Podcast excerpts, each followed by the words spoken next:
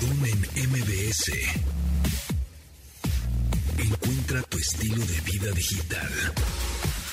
Amigos, bienvenidos a este programa de Estilo Vida Digital. Mi nombre es José Antonio Pontón. Ya hoy es martes 13 de septiembre del 2022, cuando son las 12 con 2 minutos.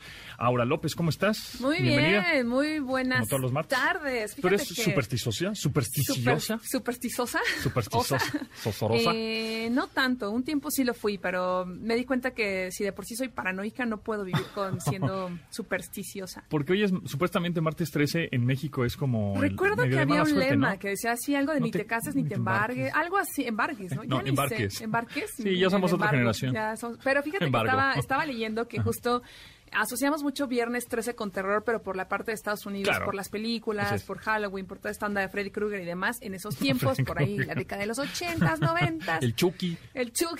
El muñeco Chucky. Pero se supone que martes 13 es algo como de mala suerte para para no, bueno, para los que creemos en Pues, él, pero no, ah. la neta no, relájense. Yo pienso más en la astrología, Mercurio retrógrado, ya está por acá, hay que invitar a, a Dominique. Ah, hay que invitar a Dominique a para que, nos haga nuestra carta astral, tema, eh, y ya es martes 13, una felicitación a toda la gente que cumple años el día de Ay, hoy. súper genéricas.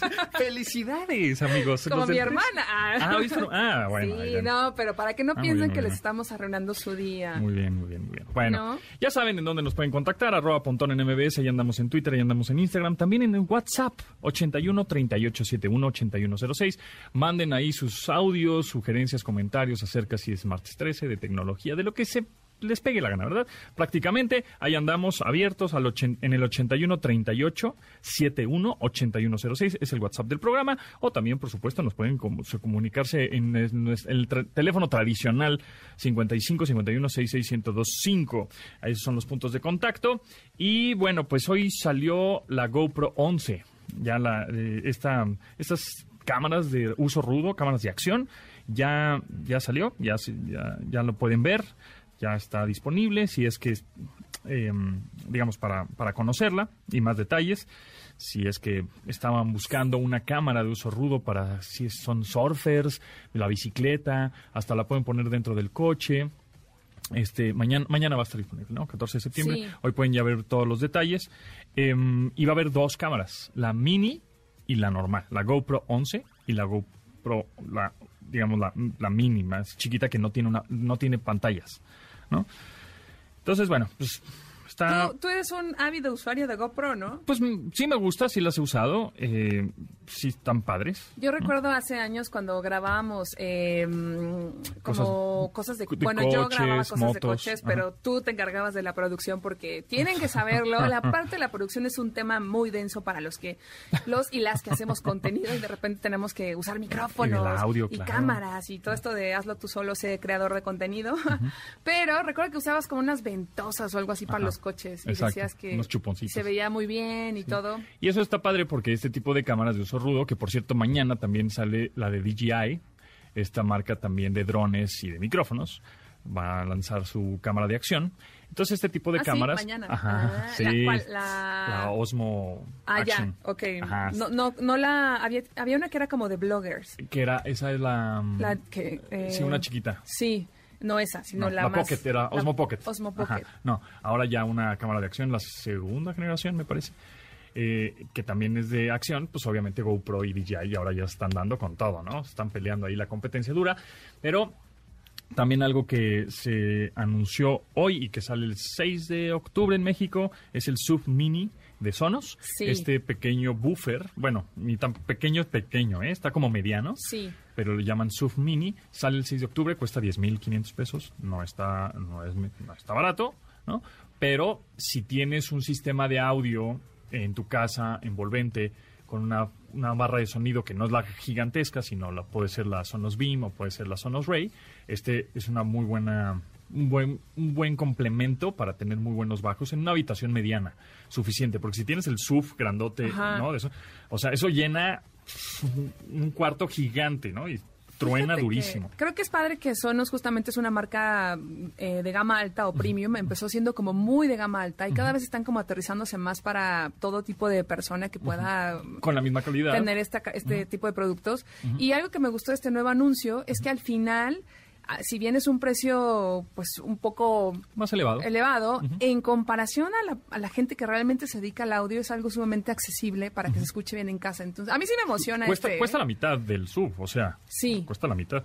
Y mm, y a mí también me emociona, por ejemplo, si estás en una habitación en donde, donde está tu cama, donde duermes, si tienes una tele y tienes una barra de sonido, por ejemplo, la Ray, que es pues, la más pequeña, digamos, la, la de entrada, con este sub, me lo estoy imaginando, te lo, lo pones abajo de tu cama y truena tu cama, ¿eh? Chido. Oye, ¿y crees que sirva también con discos? O sea, con Sí, sí, viniles. con música. Ajá, porque creo que Sí, es lo claro. que a mí me falta setear, como la parte de Sí. los viniles. Es compatible con la Sonos One, con la Sonos 5, Arc, Ray, Beam. Pato, ya sé qué quiero de Navidad. funciona. Una. Vamos a hacer un intercambio Ándale. donde yo recibo regalos caros y tú recibes... Regalos este, baratos. Ah, sí, qué chido. Chocolates. qué, qué buena idea. Pontón en MBS. Eh, por último, en cuestiones de tecnología y videojuegos, bueno, pues ya eh, se anunció también Zelda Tears of the Kingdom, la secuela de Breath of the Wild para Nintendo Switch. Está muy bien padre, sale el 12 de mayo de 2023, pero bueno, pues a todos los amantes de Zelda tienen que, ¿no? Y si no, pues háganse de un Switch y lo que hemos dicho en varias ocasiones. ¿Qué es lo que vende al hardware? El software. Es decir, ¿qué es lo que vende el dispositivo, la consola, el teléfono, ¿no? Los fierros como tal, pues el contenido que puedes ver a través de ellos. O sea, ¿por qué tendrías un Nintendo? Pues porque quieres jugar Zelda. Porque o sea, no, no se puede jugar Zelda en otro, en otro dispositivo o en otro, en otra consola, ¿no? Entonces, esta, yo, a lo que voy es que Zelda Tears of the Kingdom, este nuevo juego que sale en mayo de 2023, va a ser un título vende consolas, ¿no? sí, pues es que O siempre sea, es garantía. Switches, pues. Ujú. Fíjate que yo quisiera tener más tiempo para jugar videojuegos. Y tengo en una... De hecho, el de Breath, Breath of the Wild, Breath of the ajá. ese todavía lo, lo compré en diciembre. Y todavía no. Y está empaquetado porque no me ha dado la vida. Oh, pero bueno, hay, hay muchos Pero ya viene la secuela, entonces te- te- tienes que, Tengo- de regalo de Navidad, date el tiempo para jugar Breath of the Wild. Sí, tienes toda la razón. Date el tiempo, hay que darnos el Exactamente, tiempo. ese es un, es un buen regalo. Le voy a pedir a Santa Claus, oye, Santa Claus, ¿me puedes dar tiempo? Que el día favor?" tenga como 100 horas, Sí. pero que la mitad sea para vivir y el resto ya... Para jugar. Para, exacto, para trabajar y así. ¿Ya viste el tráiler de La Sirenita?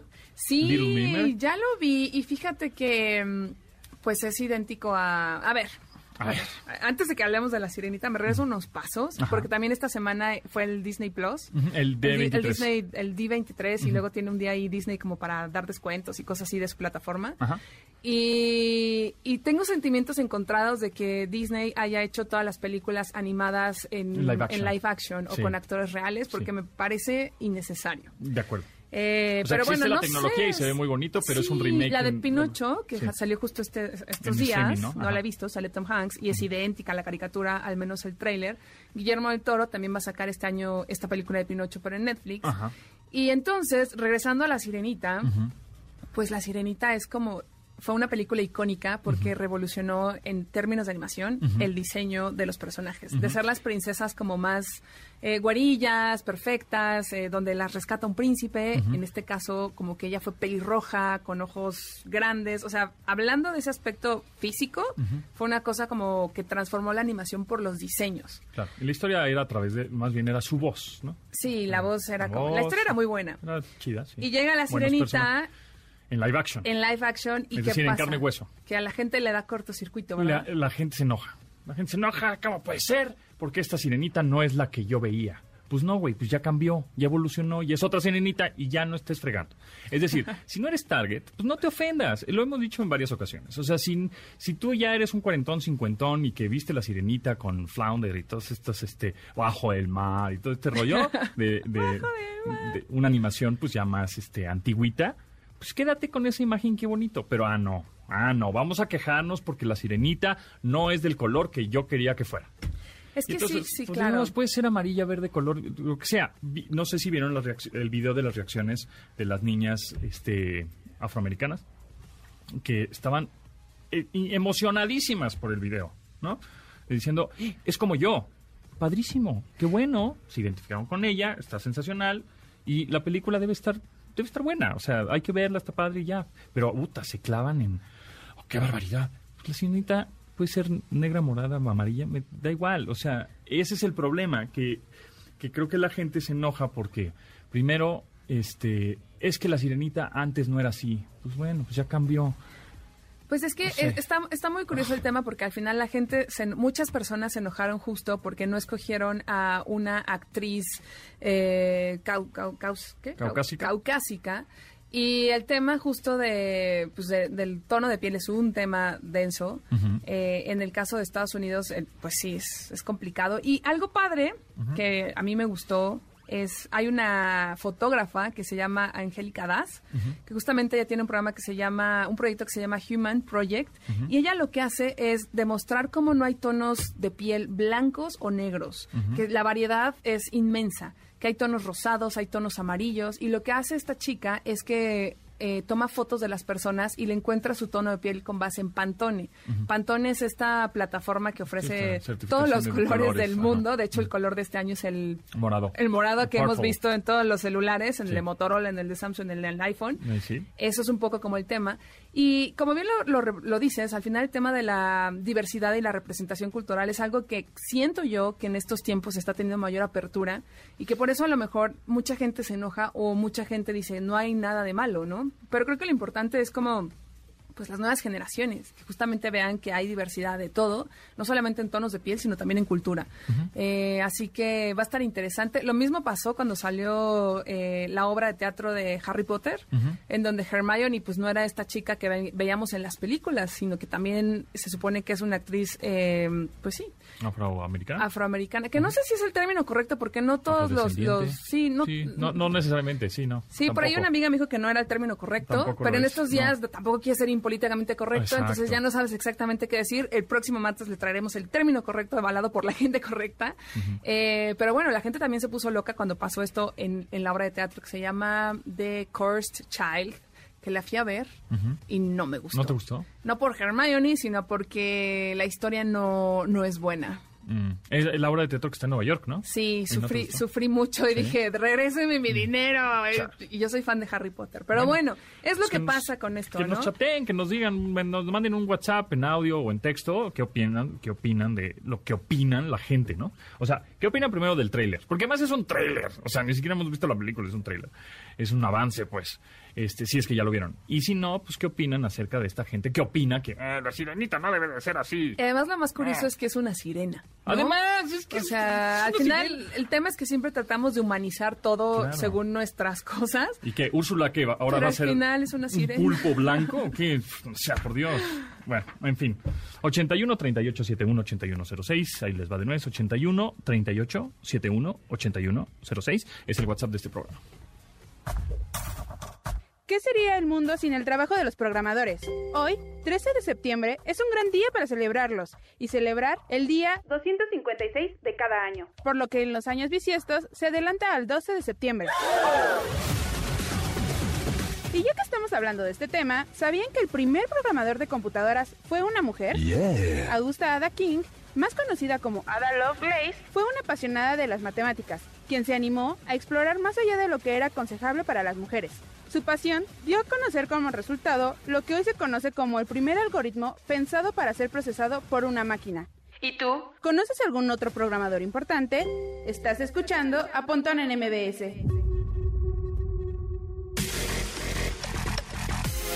Continuamos después del corte con Pontón en MBS. Estamos de regreso con Pontón en MBS. Pontón en MBS. Entrevista. Y en esta ocasión me da mucho gusto presentarles que está aquí en cabina con nosotros. Muchas gracias. Daniel Carrillo, evangelista de Binaria Technologies. ¿Cómo estás? Bien, José Antonio, ¿cómo están? Todo muy bien, Hola, aquí andamos listos para que nos platiques cómo, bueno, vamos a, ya- a- a- el final de la entrevista vamos a decir cuál es la solución para defendernos de los ciberchacales de las montadeudas, ¿no? Correcto. Pero primero vamos a dar contexto. ¿Qué es qué está pasando ahorita con estas aplicaciones que les llamamos montadeudas? Bueno, es un, un fraude, Ajá. para empezar, Sí. eh, que se orquesta a través de la necesidad de las personas, eh, sobre todo con todos los efectos negativos de la inflación en la pandemia, pues hay muchas personas que necesitan tener acceso a, recursos inmediatos, a préstamos.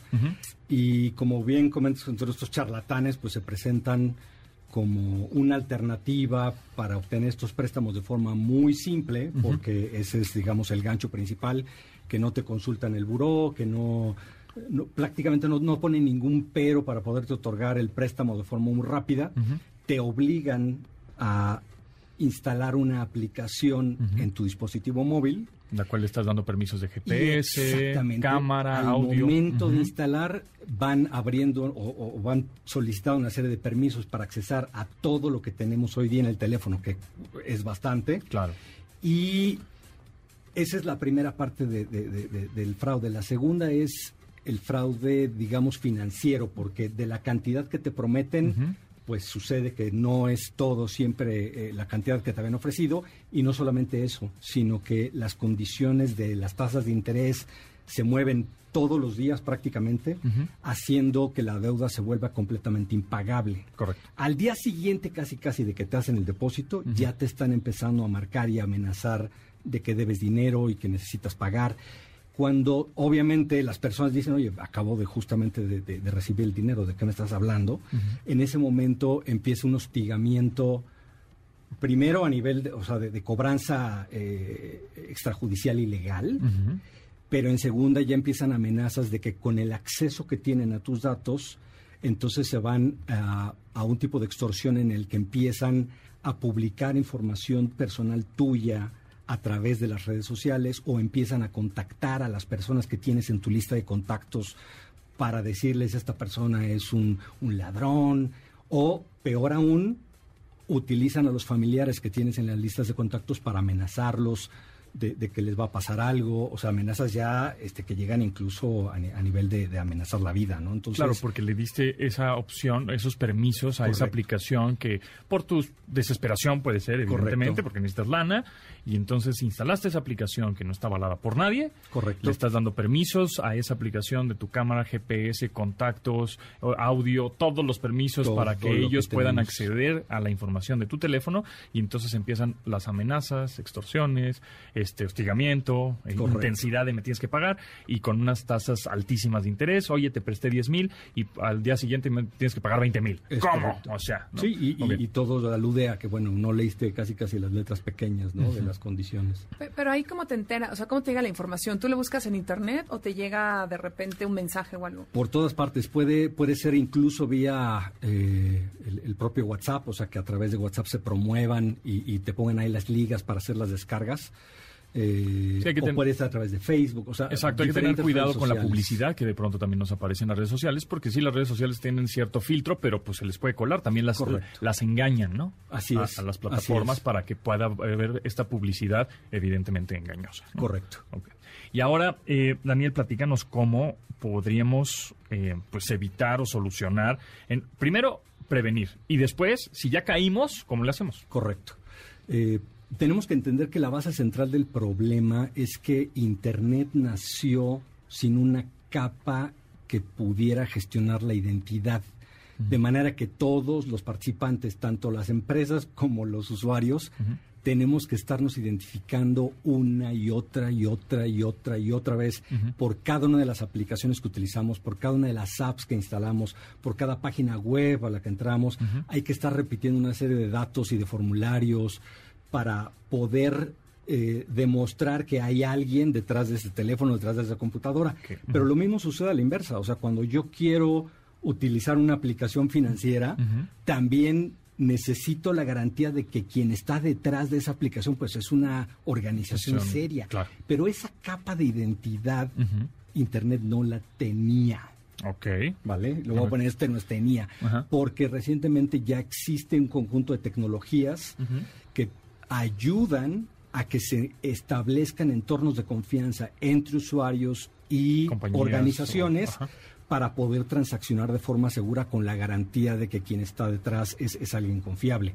Eh, esta tecnología tiene, tiene distintos nombres. Hace algunos años empezó eh, a denominarse como identidad digital autogestionada y se llama así porque otra de sus virtudes es que en lugar de que tus datos personales estén eh, en manos de, de una base de datos central que puede ser atacada por un hacker y, y- y, eh, obtener toda esa información, únicamente viven en tu dispositivo y están protegidas criptográficamente para garantizar que nadie tenga acceso a ellos, aunque te roben el teléfono, cuestiones de este tipo.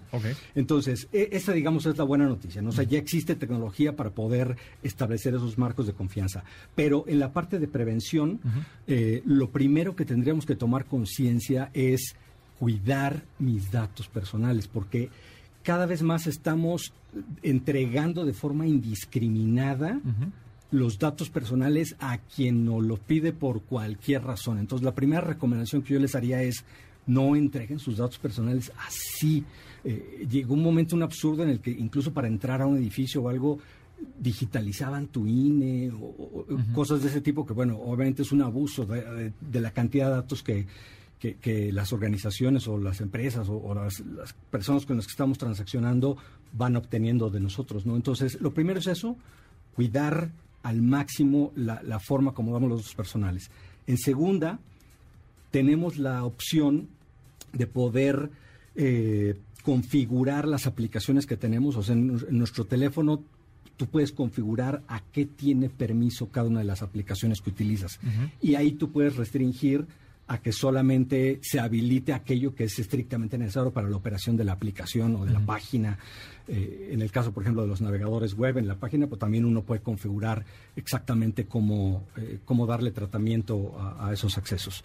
Eh, en tercero, que validen, o sea, antes de descargar la aplicación, echen una buscadita rápida en, en- en Internet de quién es esa empresa, quién está detrás de esa aplicación, eh, para, para tratar de obtener datos de, de que no se trate de una empresa fraudulenta.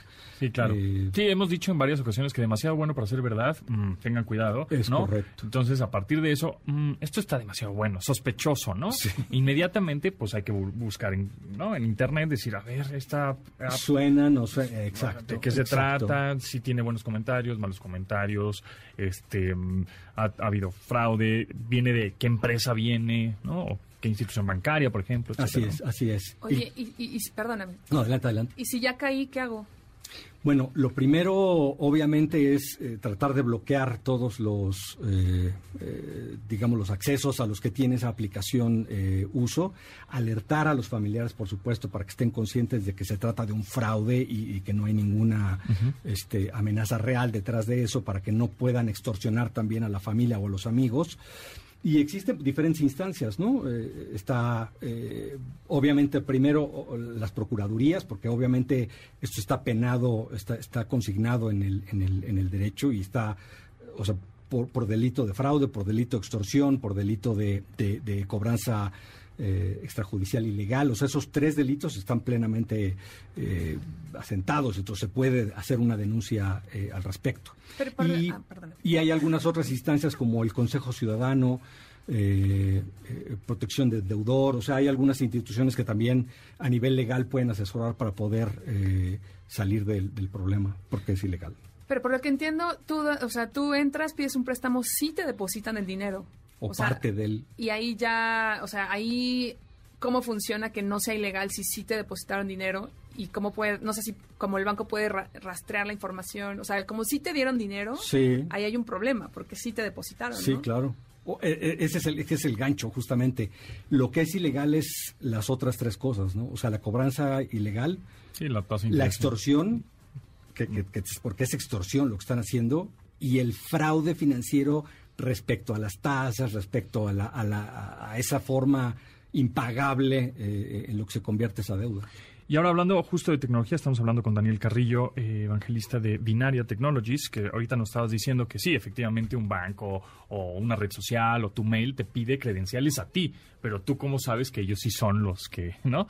Este, Exacto, ¿cómo- cómo- exacto. Entonces, ¿cuál es, ¿cuál es la tecnología? Nosotros como usuarios finales, o sea, nosotros los que somos de a pie, los que usted utilizamos la tecnología día a día, como decimos, ah, sí, este, confío en esta institución bancaria, confío en este correo electrónico, confío en esta plataforma digital, en esta tienda en línea, no sé qué, de que ellos sí son alguien, pues, éticamente correcto. ¿no? Ahorita tenemos, digamos, los medios tradicionales. Esto es eh, el buscar, por ejemplo, eh, en el navegador este, lo- los, los permisos de seguridad, ¿no? El HTTPS típico en, la, en la URL de los, de los navegadores para ver que se trata de una página que tiene los, los candados de seguridad, los tradicionales, ¿no? Eh, o, buscar, por ejemplo, en, el directorio de la Comisión Nacional Bancaria de Valores las instituciones que están publicadas y que sí están regidas por, por las leyes, etcétera.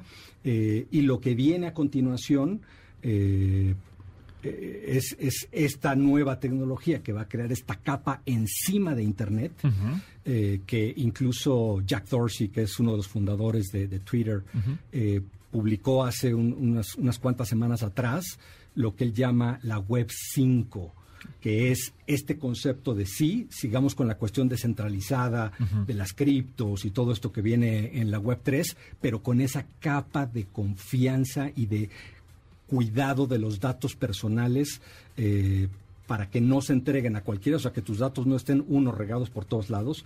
Yo sé que es muy fácil para las personas. O sea, nos vamos a convertir en nosotros en nuestra vida digital en un criptoactivo, ¿no? De alguna manera, o sea, de alguna forma, aunque tus datos no van a estar físicamente, digamos, en, la blockchain ni nada de eso, porque los datos están eh, solamente en el dispositivo. Lo que sí vive en la blockchain es el, la veracidad o, la, la facultad de que alguien valide que todos somos quien decimos ser y que las instituciones son confiables para poder transaccionar de forma automáticamente segura, sin que tengas que ir a hacer ninguna otra validación extra.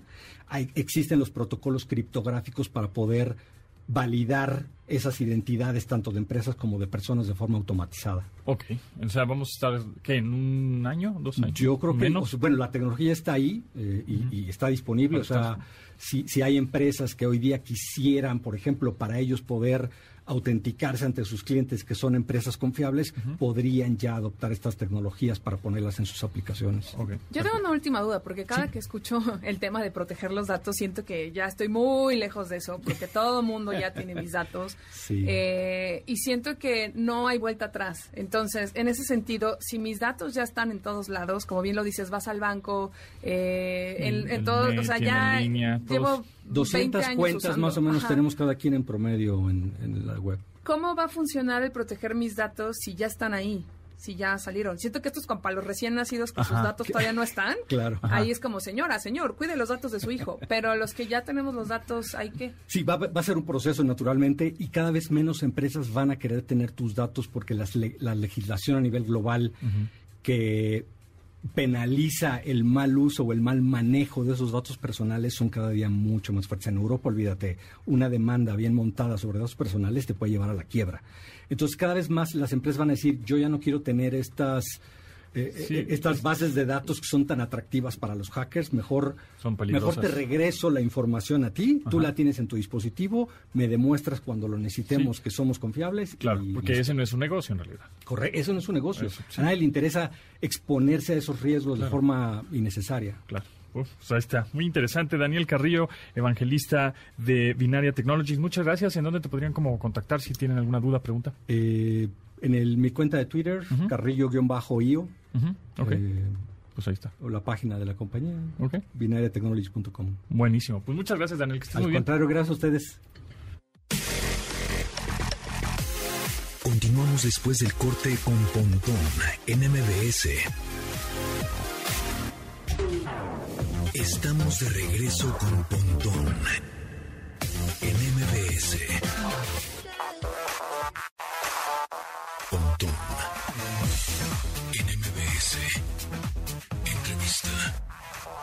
Y ahora en esta ocasión me da mucho gusto presentarles a Cristian Vega, cofundador y CTO de Growth de Talently, sobre el talento mexicano. Justamente vamos a hablar de eso, del talento de los mexicanos que tienen en el área de la programación, porque hoy es el día del programador. Felicidades, Cristian.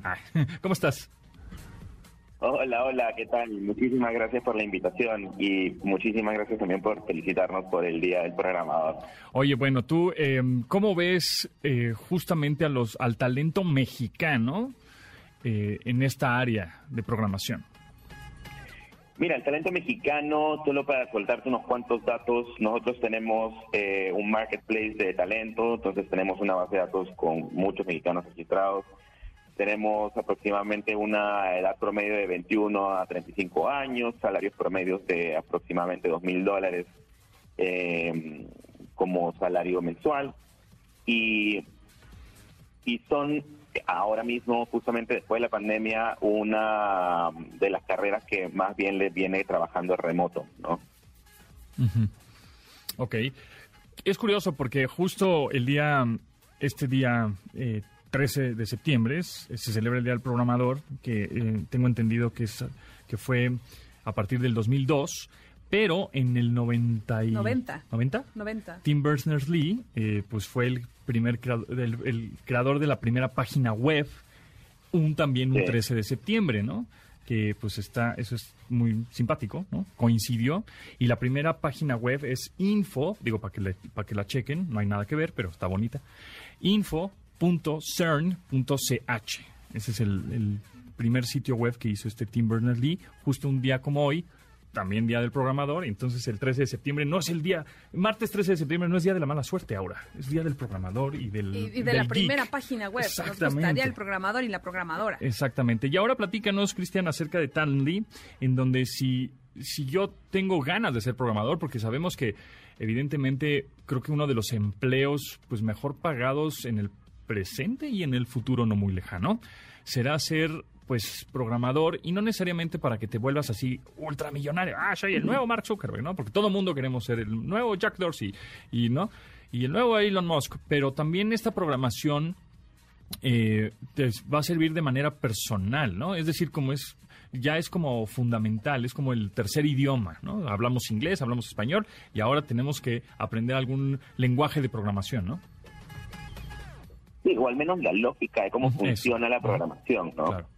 Eh, mira, te cuento, nosotros en Talently eh, no enseñamos específicamente a programar, nosotros ayudamos a programadores que ya existen en el mercado a que puedan dar sus siguientes pasos en la carrera del programador y los ayudamos a conseguir trabajos remotos alrededor del mundo, porque como te decía, esta es una carrera que la puedes hacer literalmente de tu computadora eh, y, dar servicios a cualquier parte. Sí, es, remoto totalmente. ¿Y cuáles, por ejemplo, las empresas, compañías, qué es lo que están pidiendo, digamos, como para que si alguien, un programador está interesando o alguien que quiere estudiar programación, alguna escuela también en línea o escuela presencial, diga, ah, me voy a enfocar en tal lenguaje, me voy a enfocar en estas necesidades porque es lo que la industria está exigiendo, demandando? Bien, a ver, mira, te voy a dar un par de escenarios, ¿ok?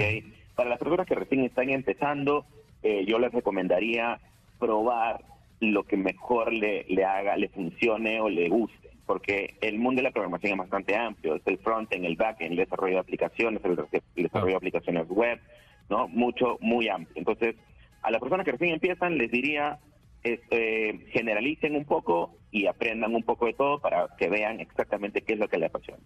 A las personas que ya le encontraron una pasión, a, lo que le gusta, les diría especialícense en un lenguaje específico, en una tecnología en específico, porque eso es lo que les va a hacer dar un salto importante en su carrera. Y no solo en la parte técnica, sino que también les pediría que eh, trabajen mucho sobre sus habilidades blandas para que conozcan bien cuál es su valor dentro del mercado, que creo que es que es que es un poco lo que les ayudamos en Talent. ¿Qué, qué son las habilidades blandas? Mira, las habilidades blandas me refiero a que eh, una, un, un developer, un programador, eh, suele tener este, digamos, eh, síndrome del impostor, de no saber exactamente cuánto vale, ¿no? Y no saber venderse.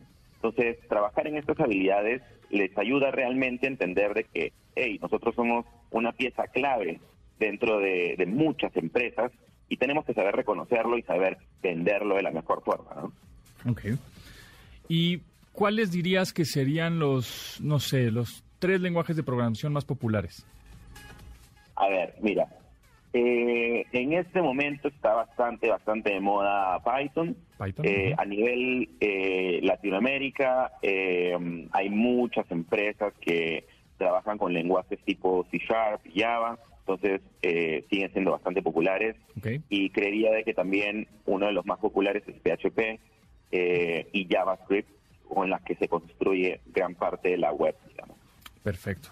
Bueno, pues este, ahí está, para los programadores que quieran pues que les, eh, les eches una mano para conseguir y este algún trabajo y que vean qué tanto talento tienen. ¿En dónde nos podríamos contactar contigo, Cristian? Claro que sí, nosotros estamos dispuestos a echarle la mano a todos los programadores que, se, que, quieran acercarse a talently.tech. Ya hemos ayudado a más de 1.300 eh, programadores en nuestros últimos tres años, así que bienvenidos sean talently.tech en la web. Buenazo. Pues Cristian Vega, cofundador y CTO de Talently, muchísimas gracias. Ahí estaremos en contacto y, bueno, muy al pendiente de la plataforma. Muchísimas gracias a ti por la invitación. gracias. Y feliz ah, Un producto de Industrias Ponti.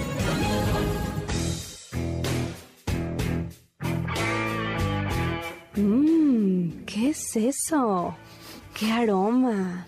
¿O eres tú? ¡Qué bien hueles! ¿Y qué estás comiendo? No me digas, ¿es un huevito? Ponton Industries presenta Odorama 3000, el único dispositivo que te dejará oler lo que hay del otro lado de tu pantalla. Mmm, esa videollamada será una nueva experiencia para tus sentidos. Oh, sí. ¿Traes la misma ropa de ayer? Oh, sí, baby, me doy cuenta. ¿Qué es ese olor que llega de tu cocina? Mmm, una pizza de antier, ¡qué delicia! Odorama 3000, una innovación más allá de tu vida digital. ¡Wow! ¿Y qué es ese olor que me llega? Ah, ¡Yu! ¡Wow! Odorama 3000 Huele y disfruta los videos de tus TikTokers favoritos. Esos reels de carnita asada que chilla, completamente portátil. Enchúfalo directo a tu teléfono para que huelas los mensajes de WhatsApp de tu bebito Fiu Fiu. Disfruta esos memes, esos packs. ¡Uh, la, la! ¡Qué aroma! ¡Qué olor! Limpieza de salud. Continuamos después del corte con Pontón en MBS. Estamos de regreso con Pontón en MBS. Pontón en MBS. Ya es martes de Paulina Millán. ¿Cómo estás? ¿Cómo te va? Muy bien, muchas gracias. Nuestra sexóloga de confianza. Para hablar de sexo. Eso, exactamente. Muy bien. Y vamos a hablar de los orgasmos ficticios. Fingidos también, porque, porque es más fácil que se fijan y luego ya se vuelvan ficticios y luego Luego descubrimos muchos años después que la persona con la que estábamos tal vez fingió los orgasmos. Porque además no es algo, yo creo que la gente lo asocia como fingir orgasmos con mujeres, pero también los hombres lo fingen. Porque mira, en las mujeres, por lo menos en México, cuatro de cada diez han fingido un orgasmo alguna vez. Y los hombres, estos varía un poco dependiendo de la investigación, algunos dicen, pero está entre 25 y 33% de los hombres que han fingido un orgasmo alguna vez. Y lo interesante es, ¿por qué lo hacen? ¿Tú por qué crees que la gente finja orgasmo? Pues por quedar bien, ¿no? Por, sí. por quedar bien, porque se apure, porque, no, no sé, puede haber muchas, sí, o sea, de que a lo mejor dices, ay, no, ya no quiero bye, o... Ya, rapidito, muchas, cosas, o por pena, ¿no? Por pena debe de ser también. Sí, bueno, hay, yo diría que cinco razones principales. La primera justo, y esa es la primera que dan hombres y mujeres de alguna manera, que tiene que ver con no quiero hacer sentir mal a la otra persona. Sobre todo, y se puede combinar con la razón número dos, que tiene que ver justo con el que la otra persona pues ya quiere que termine el sexo y entonces se quieren apurar y tienen más cosas que hacer y a veces se vuelve rutinario el sexo y entonces si yo digo ya quiero irme o terminar, no como decía un hombre, ya quiero irme a mis videojuegos, digo, no está mal el sexo o amo a mi pareja, pero ya me quiero ir. Prefiero jugar Zelda, ¿no? en este momento se puso muy bueno esto y ya está ahí, ¿no? Entonces yo, yo creo que es una combinación, y las razones principales de tratar de quedar bien con la otra persona y de no que no se sienta mal, ¿no? Porque además ahí pues tiene mucho que ver con nuestra idea de que el orgasmo es una relación sexual y si no hay orgasmo no hay relación sexual o no valió la pena la relación sexual, ¿no? Pero bueno, eh, ahorita les digo de eso. También está justo el tema de eh, mucha gente lo usa como excitación sexual sobre todo algunas mujeres en investigaciones que se han hecho ya platicando con ellas y han fingido orgasmos y por qué lo han hecho, algunas dicen, la verdad es que creo que excita a mi pareja y en algún momento como que me excita a mí. Entonces, eso sería una razón también muy interesante porque para algunas personas es como infligirlo hasta lograrlo, ¿no? También hay personas que más bien a mí me dijeron en la investigación que hice, y esto específicamente con mujeres, es, eh, francamente me decían, yo no quiero tener problemas con mi pareja. Y para muchos hombres, y esto coincide en otras mujeres en otros países en decirlo, creen que un hombre se va a sentir menos si una mujer, que es su pareja, no tiene un orgasmo. Entonces, muchos hombres también han, han estado, y yo lo digo todo el tiempo, o sea, el orgasmo está padrísimo, pero se vuelve un problema si ya es una obligación. Entonces, muchas mujeres sienten que hay una presión por parte de la pareja y lo fingen. Y la última es, y esto también le puede pasar a los hombres, que estas personas nunca han tenido un orgasmo y entonces lo fingen porque de alguna manera o lo ven en una película y, y lo copian, pero es que nunca lo han tenido. También puede haber hombres, aunque menos, que les pase esto, porque hay que recordar que la eyaculación y el orgasmo son procesos fisiológicos diferentes. Entonces, esto es muy interesante. Yo no sé eh, cómo se sentirán las personas de pensar que tal vez pues, no todos los orgasmos que han tenido con su pareja han sido reales. ¿Cómo ven? ¿Pero cómo puedes detectarlo? Yo creo que no, yo creo que no se puede. Paso uno. Creo que de los 80, ¿no? De esta de con Harry Met Sally. Ah, claro, claro, es muy sí. famosa esa, esa escena, ¿no? Como que él le decía, creo que no se puede, y ella le dijo, permíteme, te voy a dar una clase en esto, ¿no? Y también los hombres, sobre todo los hombres que usan condones, como en este momento me voy corriendo rápido y entonces voy y lo tiro. Y también uno decía, bueno, mm, la verdad es que usar saliva como otro fluido que sustituya para algunas mujeres se puede pero si no hay un conocimiento de la pareja o del propio cuerpo, pues también podemos no darnos cuenta de que esto está sucediendo.